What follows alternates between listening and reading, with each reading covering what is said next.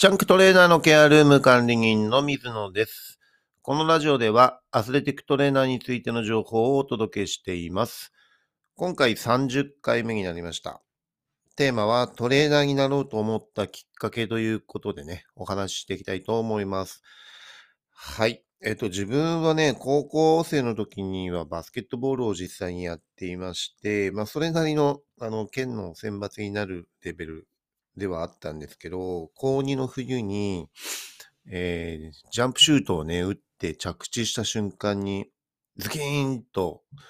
えー腰に、あのー衝撃が走ったんですね。それまで腰痛ってなったことがなかったんですけど、えー実際に、その後、えー帰宅して、朝起きた時に、えー咳とかね、くしゃみした時にズキンと響くような、あの、痛みが、えー腰に出てしまって、階段もろくに、あの、上り下りすることができないっていうような状況になりました。はい。で、えー腰椎椎間板ヘルニアっていう風に診断されたんですけど、その時はまだ手術をすると良くなるか良くならないかって言って、えーと昭和の話なので、えー良くならないというような形で言われてました。手術しても、えー50%ぐらいのあの成功率みたいなね、風に言われてたので、まあちょっともう保存でいった方がいいんじゃないかっていうことで、手術しないで、えーそのままや、あの、リハビリっていうかね、あの、やっていました。で、実際に高3の時に、なんとか復帰はできたんですけど、えーすぐにまあ、あの、試験休みになって、えーまあテスト勉強しなければいけない形で、それでインターハイ予選に向けて、またテストが終わった後に、えー練習再開になってていう形で、ウォーミングアップをろくにしないで、まあ、いきなり練習をやらされたっていう形だったんですね。そしたらもう、その翌日ですね、2日目、2日目のもうウォーミングアップ中に、ちょっと違和感があって、またズキーンと腰に、えー痛みが出ました。で、それでもうそれ以降全く動けないような状況になってしまって、えー結局インターハイ予選出場できなくなって、まあチームもその時怪我人が多くなって、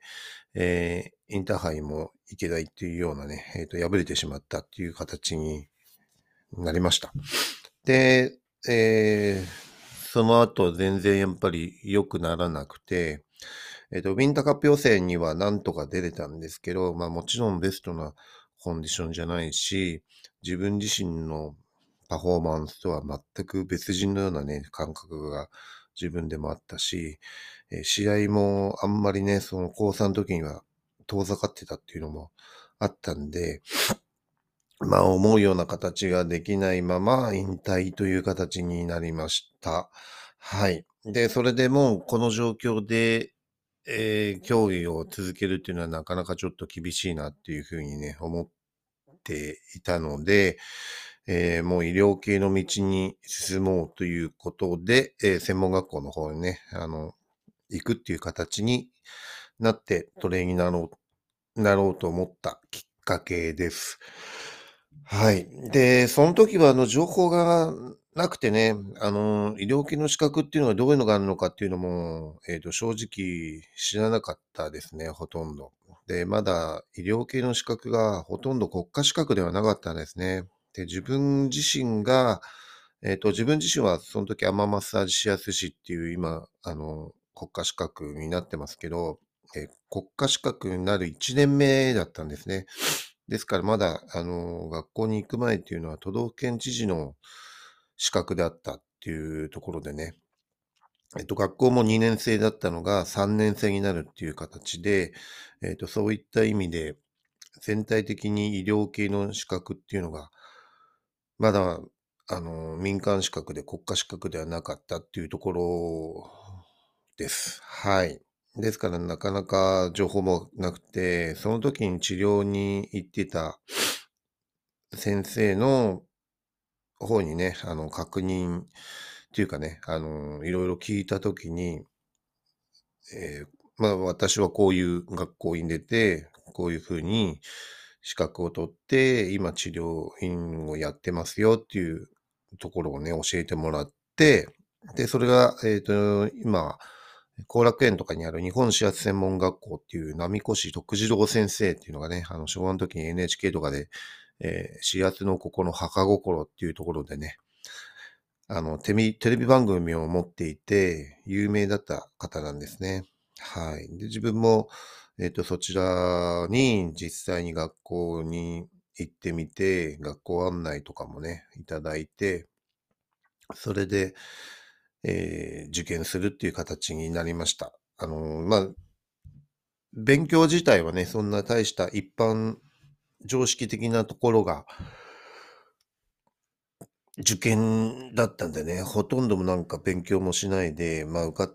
受かることはもちろんできたっていう形ですけどね。あの、入学して、同級生が、えー平均年齢が30代から40代の方がすごい多くて、一クラス50人ぐらいはいたんですけど、同じ高卒で入ったのっていうのが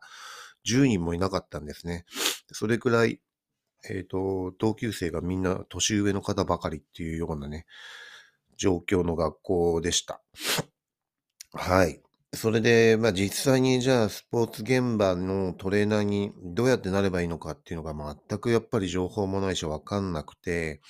えー医療系の資格を取るっていうところまではたどり着いたんですけど、そっからがやっぱりわかんなかったですね。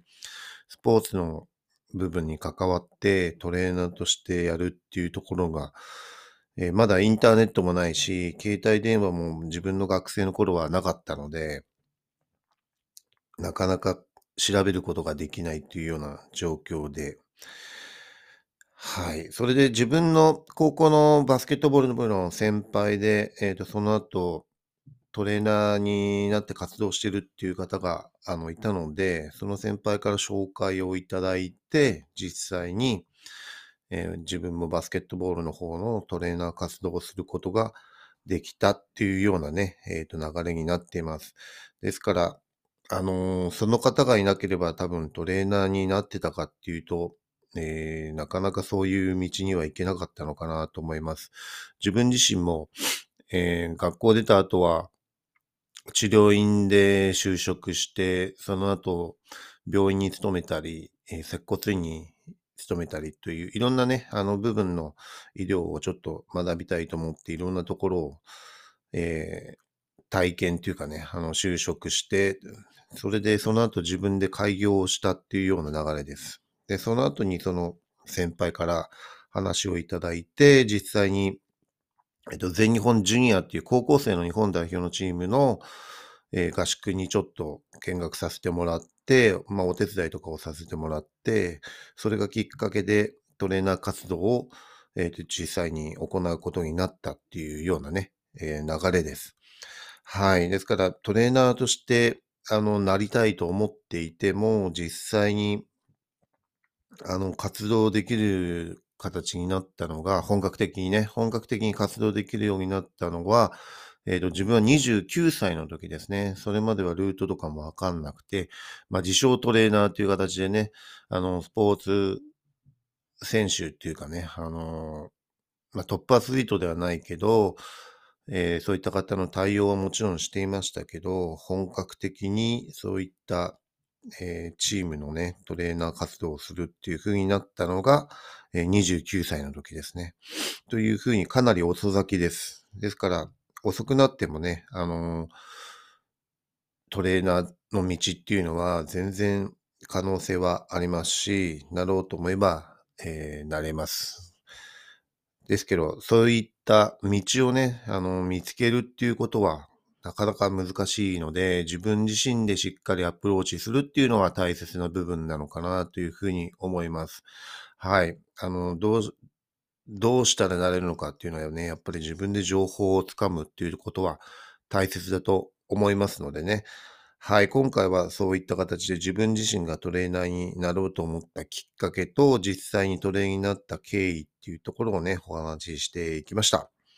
それでもね、次回はキネシオタイプのテーピングは奥が深いというテーマでお話ししていきたいと思います。今回も最後まで聞いていただきありがとうございます。また次回もよろしくお願いします。